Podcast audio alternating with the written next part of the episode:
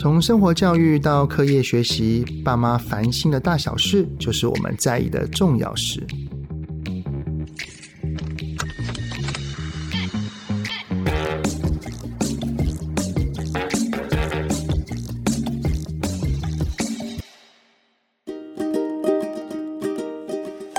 孩子的三 C 很难离手，担心影响学习的专注力吗？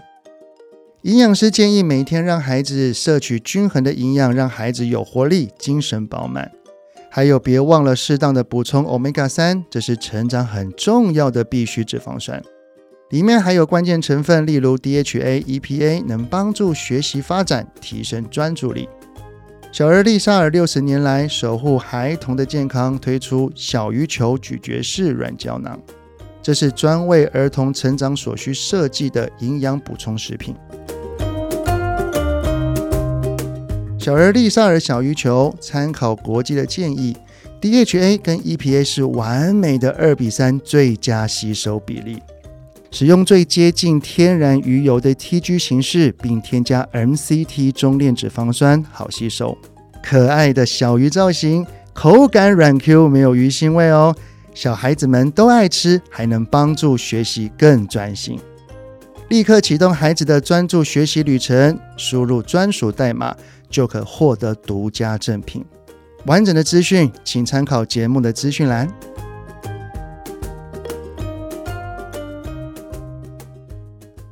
Hello，各位听众朋友，大家好，欢迎收听亲子天下 Podcast 节目《爸妈烦什么》。哎，今天大家有没有注意到声音不太一样呢？对，今天的主持人呢是由我罗怡君来担任客座主持人。会有客座不是因为泽爸请假哦，绝对不是，是因为有一件大事要发生。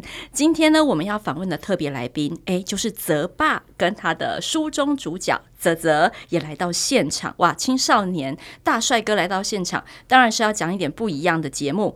那原因就是因为泽爸出了一本新书，在八月三十一号上市，《对话中让孩子感受爱》。我们都知道，身为亲子教养专家，他的书里面一定会有大量的案例。这个案例呢，当然也包括了每天要朝夕相处的孩子。那泽泽首当其冲，泽爸从吼爸。变成暖爸的这一路的心路历程，泽泽都是我不能说深受其害，应该说蒙受其利。所以今天邀请两位现身说法。那泽泽，你先出个声音，让大家认识你吧。Hello，大家好，我是泽爸的儿子泽泽，今年十五岁，然后升高一，一八五，对吧？哎呦，好自豪哦！听说是靠颜值在江湖走动，对不对？啊，可以这么讲，就是，但是换句话说，就是除了颜值，剩下都不行了。哎，不许你这样说自己。刚刚听到了你对自己的一些评价。所以，我现在邀请你哦。你觉得在爸爸心中，他会用什么样的形容词形容你？然后你会怎么样形容自己？其实，爸爸他很常会把这些话对我说：“哦，儿子你很棒，儿子你很好”，就会很常鼓励我了。所以，我在我爸眼里应该算是一个不错的孩子吧。嗯，那你自己觉得你自己是什么样子的孩子？假设今天是跟高一的同学自我介绍，你会怎么介绍自己呢？嗯，我的个性是开朗活泼，就很外向，大辣辣的，不会有太多的包袱。哦，没有偶包。对，等一下我们来试试看哦。那你对爸爸呢？你会怎么形容你的爸爸？觉得他很特别，因为他的说话方式，嗯，还有他的教导方式，就可能跟其他人不太一样。我也觉得是一个很不错的爸爸。嗯，那你很相信他，对不对？对，很信任他。好，我们泽泽在说出这一段话的同时，其实泽爸是不在现场的。对，好，这为了要充分的对质，我们现在要邀请泽爸进场。今天跟爸爸一起来录这个节目，之前的心情是什么？非常紧张啊！为什么？因为怕讲错话，然后要重剪。哦，你是说怕紧张讲错话？对啊。但其实没有什么错啊，任何的描述都是发自你真心的。是是。好，来，哎，泽爸入场了，讲你好话了。哎，欢迎泽爸。好，那泽爸刚刚泽泽有稍微描述了一下，在他的心目中呢，你是一个非常有耐心，然后跟别人很不一样、特别的爸爸。哦。那你是怎么看待泽泽的？你会怎么形容你儿子？我觉得我儿子是一个很活泼、外向，然后很喜欢与人交流。你有看到他的脸吗？现在表示我说对了，就是我讲就是你 讲。对，我刚刚讲差不多这样。然后我也觉得他是一个很贴心的孩子。哦，蛮让我意外的是，对于人的观察的敏锐度其实是高很高的。嗯，他会看到一个人是否有情绪，即使那个人并没有说。嗯，例如说我老婆或者是我，嗯，我儿子他其实都会先发现，然后就会去说：“妈，你还好吗？”或者是“爸，你有在生气哦”等等的，他都会先做这方面的关心。哦，所以有时候开启对话的人可能也是泽泽哦。有的时候会哦，这很不容易耶，在对话中感受爱，有的时候变成双向的一个生活习惯，会是一个最完美的境界。嗯，其实我现在跟我老婆也是有点这样子的双向，嗯，就是当我闷闷的时候，我老婆她也会发现，然后就会关心我。泽爸，你的对话从以前吼爸变成暖爸，这一路上对话习惯或者是模式的改变，其实也让整个家庭的氛围改变了。一开始是不适应的，我自己都卡卡，我儿子他们有时候也蛮卡的。五年前我去学习了萨提尔之后，嗯，嗯，其实一开始要回家的对话，我儿子超错愕的。真的，你会不会觉得他 完全听不懂他在讲什么？哎、欸，我就在想说，把你丢高吧？有没有？你有这样觉得吗？就是我回来的时候，我爸就跟我讲一些话了，我就笑了一下。他就说：“哦，你这个笑是什么意思？”我说：“没什么意思。”他说：“不可能，不可能，你这个笑一定有意思。来跟爸爸讲，这是什么意思？”然后你那时候是不是觉得超烦？我就哈，我可以还原一下，例如说，当时就是他在那边做一些事情，然后我可能就会过去说：“泽泽啊，怎么啦？”你还好吗？哎、欸，这是他一开始平常的口气吗？就对，就是一开始就刚学完的那个瞬间的那个口气，我就整个哈，然后他就这样子有很尴尬的笑嘛，然后我就会说：“儿子啊。”这个笑容是什么意思？可以跟爸爸说吗？超尬的耶，超尬！泽泽出另外一本书，如何协助爸妈练习对话？哎，这也不错啊，变我变主角了，可以啊，可以啊。好，那后来是怎么样慢慢用萨提尔的模式开始对话？我觉得很多家长也很想学习泽爸的这个部分，但是呢，可能真的带回家的时候就会发现家人满脸黑人问号，然后不然就觉得好尴尬，不习惯，那该怎么继续呢？这其实我在书里面有提到。一开始会不习惯是一个惯性，嗯，也就是说，长期以来孩子所听到爸爸妈妈的讲话方式是那样，但是突然转变成另外一种，他会不习惯是正常。只是当时做改变的我，对，我想要用认为对他们好的方式，结果他们的反应是很错愕的，我反而很挫败。你改变了，然后你挫败。嗯对，然后你觉得没有成就感，然后你下次又要再提起同样的语气跟语调的时候，你的心路历程是什么？你怎么样撑下去的？其实我当时有做两个，第一个是我去告诉自己，嗯、他们会不习惯是正常的，正常的，我要去接受他们的不习惯，然后同时间我会去做一些改变，也就是说我在跟他们对话的时候，会慢慢跟我日常的说话方式是越来越贴近的。而不是平常说话是这样，突然要对话的时候变成儿子啊，这样子落差太大，是他们会觉得超级奇怪的。然后就这样子慢慢贴合，而且那时候我还有跟他们简单的说一下，我说儿子啊，爸爸会想要去学这个对话，其实是因为我觉得这个对话对我们很好，我想要用这种方式来跟你们说话，去跟你们有很深的连接。嗯、你们听了可能会不习惯，但是爸爸会慢慢的去调整。那谢谢你们愿意跟爸爸有更多的对话。那后来泽泽是怎么样跟着爸爸的这个对话，然后进入这个爱的流动里面？你觉得那个时候你的感受从尴尬，然后后来的转变是什么呢？因为就是后来基本上的聊天方式，我爸就是用这种方式跟我讲话，所以其实久了就已经习惯那种方式。对我来说，那就是正常聊天的方式。嗯，所以也不会再有什么尴尬的感觉。所以这样子可以说，就是泽爸一开始从简单的对话，然后扩大到。到自己平常讲话的模式，你整个人都已经开始做了柔和的调整，算是对不对？然后让孩子们跟家人们越来越习惯这样的你，所以就不会觉得奇怪了。对，嗯，我觉得这个真的是很重要的开始要克服的一个阶段，而且是有跨过那一个挫折感。嗯，我觉得有很多的家长哦，特别是我去演讲的时候，有一些爸爸妈妈也想要改变，然后但是可能听了学了之后，为期两周，然后或者是一回到家之后被孩子吐槽说你讲话好恶心，然后就被打回原形。嗯，我觉得我很欣赏自己的，就是我有跨过那一段。这个时候要称赞一下泽泽。他应该没有对你口出恶言，嗯、对不对？顶多就是有吗？爸爸你在干嘛？对吧？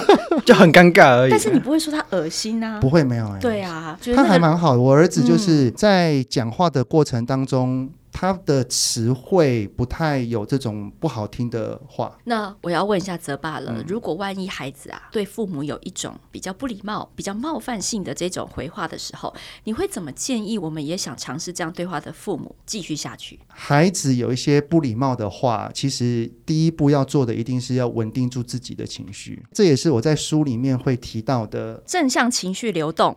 对，嗯，而这一块就是要先把自己给稳定住，我们的情绪有正向流动了，才可以去引导孩子如何去做正向的情绪流动。我还记得我儿子，他曾经有一次断考的时候，他有一天因为读很晚，然后我看了很心疼，然后我就想要去。纠正他，因为我觉得他那个念书没有效率那一次啦。Oh. 然后呢，隔天他一回来吃完饭之后，我就把我儿子抓来，我就拿他联络簿。那时候你国七还国八，忘记了。国八吧。国八。然后我就把他联络簿拿出来，然后就开始讲说：“儿子啊，你昨天哈，我发现你念书念到快凌晨一点，这个其实太晚睡觉了。来。”爸爸来带着你，我们从那个第一个功课，你大概做多久？我们可以从几点做到几点？第二个功课几点做到几点？然后把它排出来。我就这样带他做。我内心当时的想法叫做，我在告诉你怎么叫做有效率的学习。结果我越讲，我儿子的脸越臭。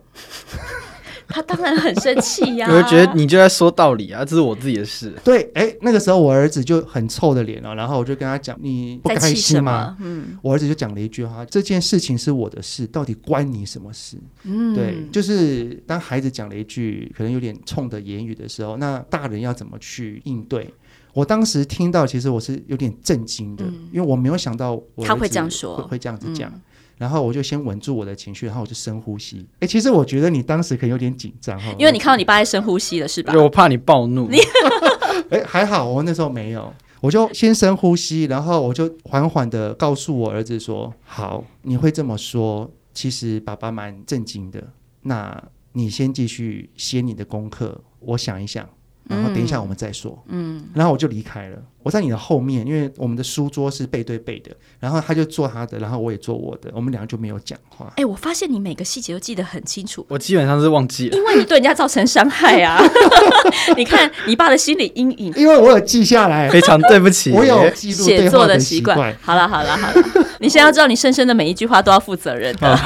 哎，老实讲，那一次是他这四五年少数那么一次讲话是有点冲的。不过他刚刚讲了一句很重要，这是我的事，关你什么事？他带出另外一个泽爸书中也很重要的议题，叫做界限。对，没错，就是当我们的孩子哈，他越来越觉得这是他个人的事情，你并不需要来干涉他的决定的时候，我觉得这个是孩子越长越大的时候，很多家长会面临到的拉扯，因为你们俩定义不一定一样嘛。对啊，对。你有时候觉得那是你的事，有时候你不觉得嘛？对。所以泽泽，你可不可以帮我举一个例子？就是你觉得那是你的事，可是你爸觉得 no no no，我的事。国三的时候就是要冲刺会考了嘛，嗯，然后那个时候我的英文是我最大弱科，嗯，然后我就想说不行，一定要把它拉起来，所以那个时候就想要去补习，嗯，结果因为我想要去补习这件事情，我跟我爸沟通了很久。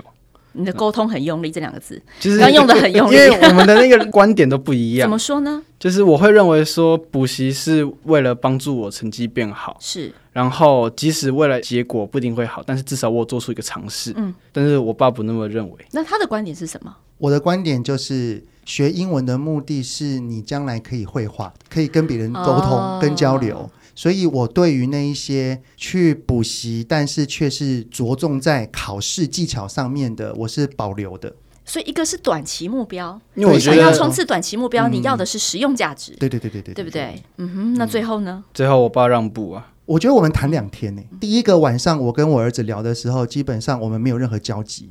嗯，他讲他的，我讲我的，我们就是两条平行线。嗯、然后我甚至当时我还讲了一个气话，嗯，我就讲说，好啊，你讲到现在这样，你就是要我同意嘛？好啊，那我付钱啊，你去啊！我还讲这个你，怎么记那么清楚？感觉他是青少年，你有没有发现他真的记得很清楚？我我忘了，哇塞！我跟你说，你造成你爸很大的心理阴影。今天 Podcast 最大的收获就是这个。就是第一天其实没有什么交集，然后我还讲到，其实有一点觉得你为什么不懂我的苦心的这种感觉啊，他应该也是。我也觉得为什么你听不懂我在讲什么？对，就是这样。但是后来我消化之后，我突然就意会到一件事情，就叫做，其实我儿子要的是我能够试着理解他为什么要这么做的原因，即使我不同意，或者是有怎么样更多的想法，其实我应该也要先去试着知道他为什么会想要这么做。后来隔天晚上，我又再去跟他多聊了一下。嗯，就明白到说他会想要去做这个短期的，其实是因为他的英文成绩从一开始好像还不错，后来就开始不断的滑落，甚至发现他自己努力都跟不上。他只是希望能够有一个东西去踹踹看，看看能不能让他可以进步。嗯，我就讲了一句话，我记得，然后我儿子好像就释怀了。我就跟他讲说：“嗯、儿子啊。”你这么努力的要跟爸爸解释，要让爸爸理解，爸爸昨天好像并没有 get 到你的重点。后来想了一想，我知道了，其实你想要告诉我的是，你现在真的很无助。嗯，你想要成绩进步，但是你却找不到别的方法，所以你是来跟我问说，可不可以让他试试看这个方法？所以我就说，嗯，那爸爸这一次的话，我觉得好，你去试试看。而且我不是讲气话，我是真心的支持你。嗯，对。我觉得这件事情从一开始哈，在争论谁的事情，谁可以做决定，对不对？嗯、感觉我们一开始的定调是这样，嗯、但是后来泽爸用了另外一个观点，他想要看到的是为什么泽泽想要去补习？一般人没有人喜欢补习的啦。对对。讲到这里，很多爸妈应该觉得，哦，泽爸你很不惜福哎，你的孩子要花钱去补习。然后你还在那边废话半天，是不是？我替你骂他一下，可以骂，可以骂，对不对？还要讲两天。要是我，早就立刻把钱传好，拜托你赶快去补习。所以爸爸转换了一个观点，不再执着在这个事情是谁的，对，不再执着这个界限、权力的拉扯，对，权力就是是非对错，没错，让泽泽的心可以先安定下来，嗯，然后为自己做出努力。对至于结果怎么样，再说嘛，再讨论嘛。这个部分，泽爸的书里面有花蛮多的篇幅在讨论这个部分。所以界限不同的时候，也许我们可以转换不同的观点看这件事，不要执着在那个线要怎么画，因为有时候线怎么画，真的会跟家庭的价值观或者是每个时候的情绪也不太一样。哎，不过讲到情绪，泽泽，你有没有不想跟你爸对话的时候？你还安慰全天下父母心，什么时候？青少年会不想跟父母对话，不论对话的对象是谁，就自己心情不好的时候，或是自己的事情不想要跟其他人讲，或是你跟同学之间发生事情，跟父母讲也不太适合，就会关闭自己。那时候就不要有人来问。对。那如果你爸这时候看到你一脸赛样，然后他想来关心你的时候，泽爸你会怎么说？我一定会问说：“嗯，你还好吗？”然后呢？表情好像不太对。基本上我都是说很好。然后那个脸就是我很差，就是我很不好。但是他这个意思其实就是什么？我有事，但是我不想说。嗯，刚开始学对话的我，真的会打破砂锅问到底，很想挖，对不对？很想挖。嗯，后来我终于明白这件事情其实是他要愿意，这才是真正的一个好的对话的开启。如果我跟他讲说，你你有事吗？你怎么了？他就说没事，我很好。我就会试出善意跟我儿子说。哦，如果你说很好，那就 OK。但是爸爸发觉你好像表情怪怪的。如果没事就没事，但是如果有事的话，我想让你知道的是，如果你想要找一个人说或讨论，爸爸是可以听的。嗯，然后就不再追问。然后通常我就讲了，对对对，你真的还蛮好处理的吧？对，我儿子真的很好了。对，泽泽真的很温暖，可以跟听众朋友补充一下，因为泽泽跟我的女儿同班了六年，同班六年，从小就认识，这是一个什么样子的缘分呢？对，这个是好的还是不好？要看他们两个字。很好，非常好。而且他们的爸爸妈妈都是做这个行业的，真的，真的，这到底是什么孽缘？可能常常互相交流。哪天你们两个来开一集？我们两个而已。对，你们两个而已。就是当我的爸爸妈妈是做这个行业的时候，我的压力是什么？就是当老师知道你的妈妈是谁，你的爸爸是谁的时候，会有什么不一样？或同学知道的时候，哎，搞不好也不错。这内容直接帮亲子天下多出一集。哎，好，那我问一下哈，现在目前看起来就是沟通非常的顺畅，然后我觉得泽爸自己在对话的部分也很尊重青少年自己有的隐私跟界限，这都是过去的事了。过去的美好不代表未来的美好，嗯、所以我这边要很残忍的问一题：你觉得未来最有可能需要沟通的议题是什么？你有没有预测什么冲突点？我们这题由泽爸来回答。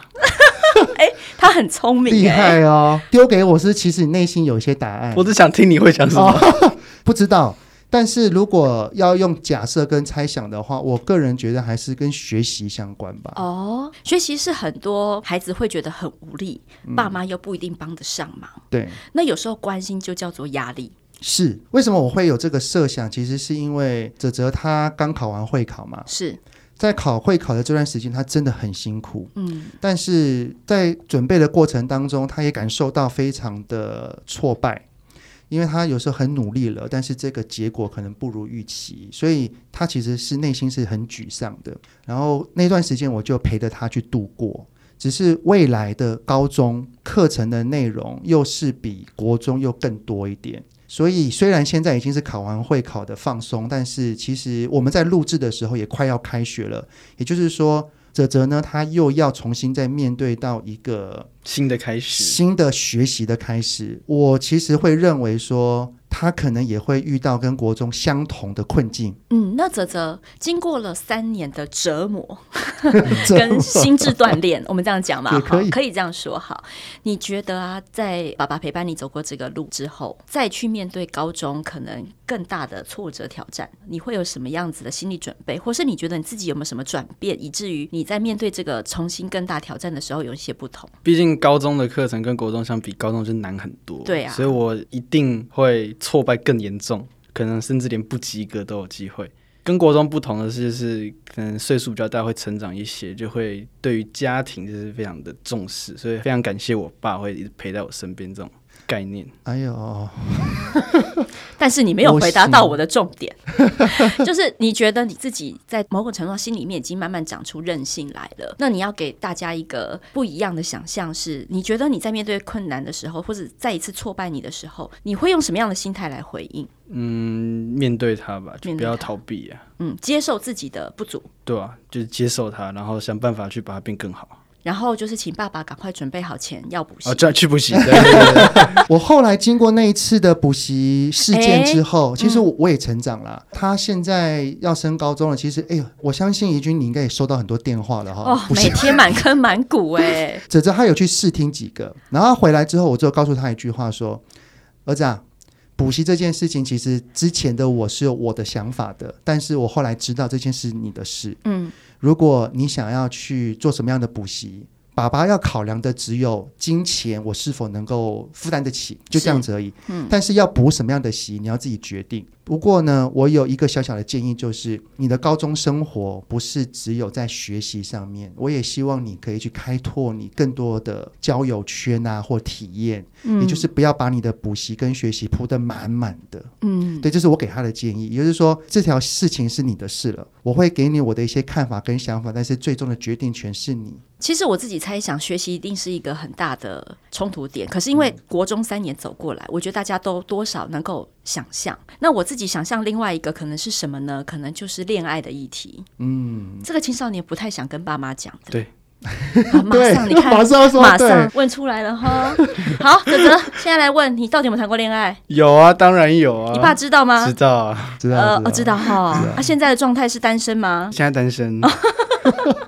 哎，那关于这个恋爱，我就觉得很好奇。那泽爸是怎么对话的？我觉得很多爸妈其实在这个情感的部分特别难以启齿。跟我儿子对话的时间点要看他那时候是几岁了。像当时他刚刚讲说，哦，有恋爱的那个经验的那个时候还比较偏小，所以那时候只是大概跟他聊。我那时候就跟他聊说。你要怎么懂得去保护自己、保护别人，然后要为自己的行为负责，大概就是讲一些有的没的。现在是要升高中，那我会跟他对话的方式，一定是先问他，就是例如说，你会想要教吗？想啊，会。对，我就问过了。现在都恋爱脑，不可能有人不教的。然后就会问他说：“是什么原因你会想要教？你会想要教的对象可能是怎么样的模样啊，或者是他的什么样的个性啊？”嗯嗯、那你在跟他聊这些的时候，泽泽你会回答吗？会啊。你会观察爸爸的表情吗？他有的时候就是会露出那种邪恶的笑容。邪恶？哎，怎么邪恶？我就不想讲。哦，这就代表你知道，你的择偶跟爸爸的不太一样。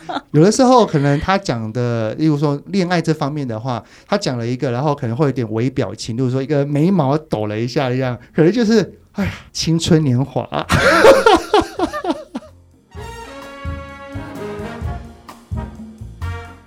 哎，泽泽，我觉得青少年总是会有一些想要突破防线的时候，对不对？对。或者是打电动打不够啊，总是会有一些想要争取的这个时机。嗯、你跟爸爸有没有过这样的情况？其实就是我知道我爸底线在哪里，所以太超过就不太会提啊。但是我记得就是蛮多次，就是我想打电动，嗯，嗯因为我我们家是只有六日可以打，而且只有半小时，我当然觉得很少嘛。所以就有时候会平日的时候，可能放学回到家就说：“爸，我可以打电动嘛？”当然心里想的是一定说不行，但这个时候我就会说：“我可以把礼拜六移过来吗？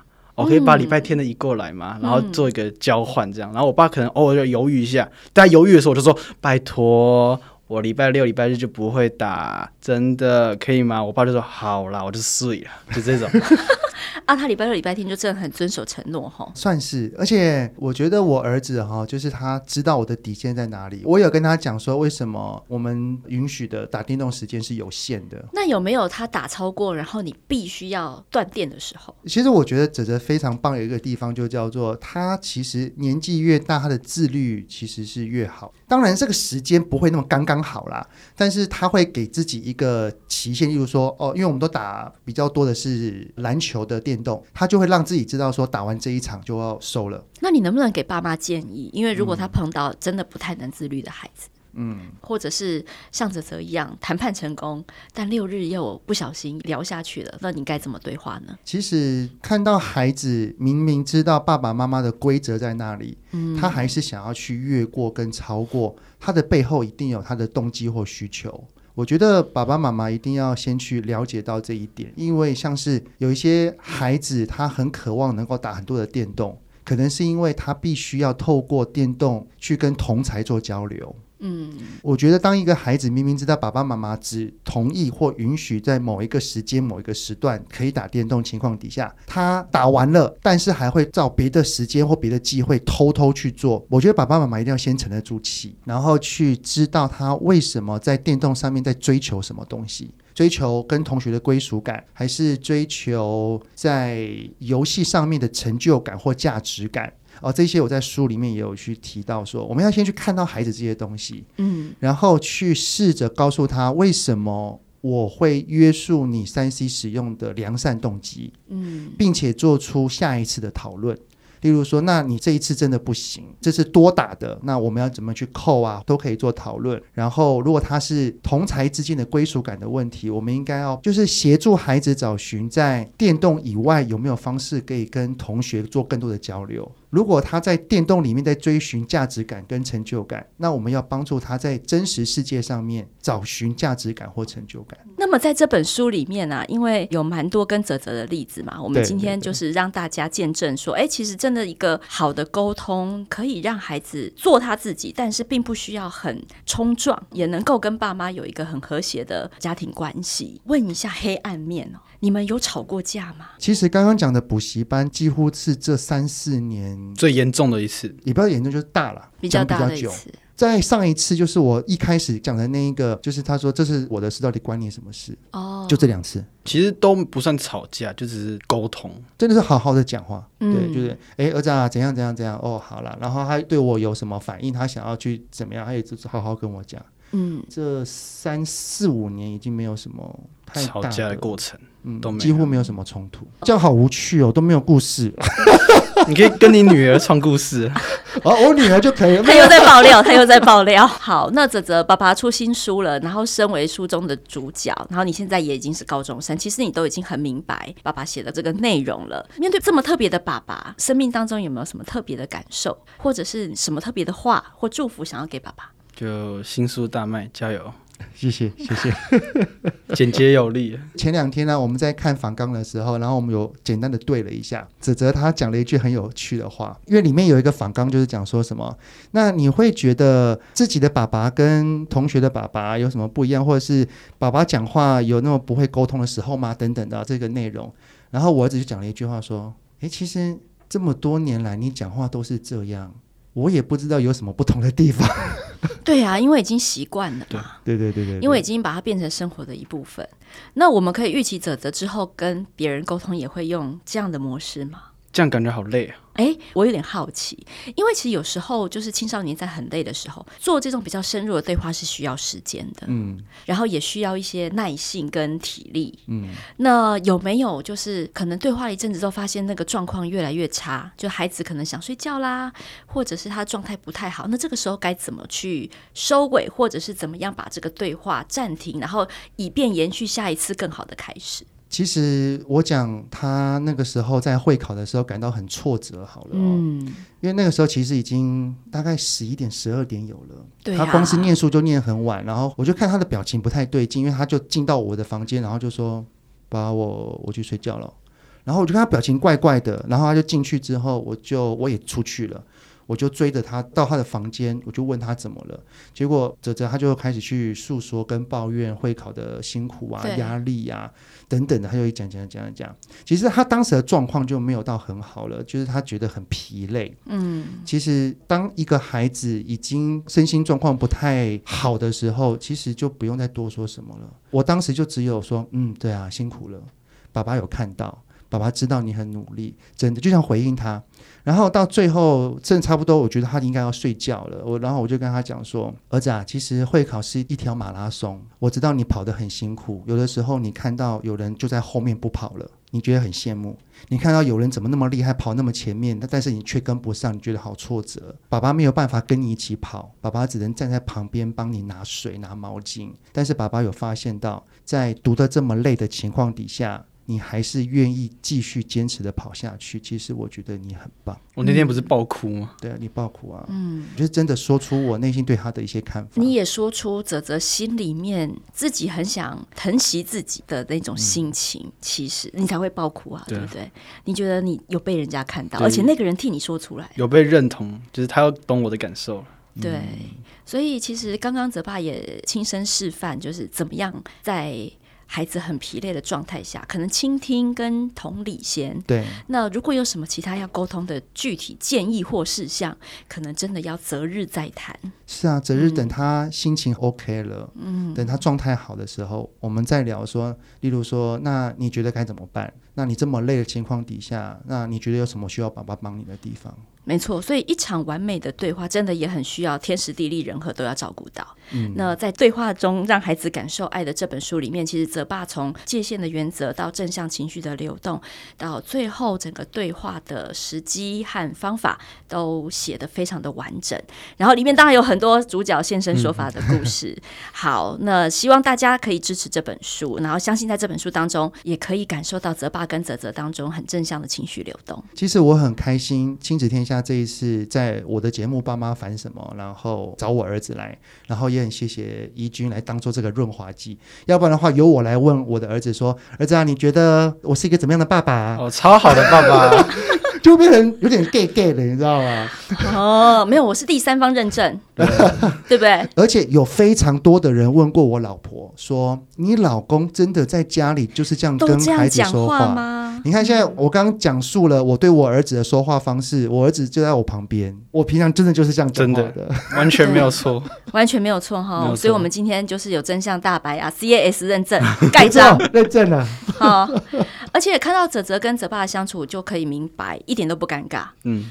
好，从尴尬走到不尴尬，这是非常有可能的。的所以，好好的感受这本书，然后把书里面的技巧也慢慢的融合在生活里。我相信大家每一个人都可以跟泽爸、跟泽泽一样，有一个快乐又青春的青春期，嗯、而且一点都不冲突哦。嗯、好，那今天非常谢谢泽爸跟泽泽，谢谢一句人代班。我们现在可能有很多听众要敲碗了，就两个青少年要爆料，我也蛮期待的。好，那我们下次再见喽，拜拜，拜拜。亲子天下 Podcast 周一到周六谈教育、聊生活，开启美好新关系。欢迎订阅收听 Apple Podcast 和 Spotify，给我们五星赞一下哦。也欢迎在许愿池留言，告诉我们爸妈们你们在烦什么。我们下次见。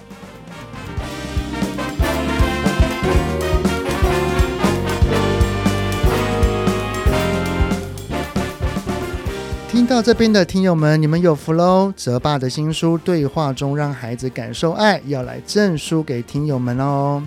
参加的办法呢，就是在节目下方的资讯栏里面的许愿池里面留下你在跟孩子对话时，让你感觉到哪里卡住，就是你卡住的地方在哪里呢？然后你最常遇到的困难是什么呢？留下一句话就可以了。我们会在十月六号抽出三位听友，赠出我的新书《对话中让孩子感受爱》。现在就赶快到许愿池留言吧。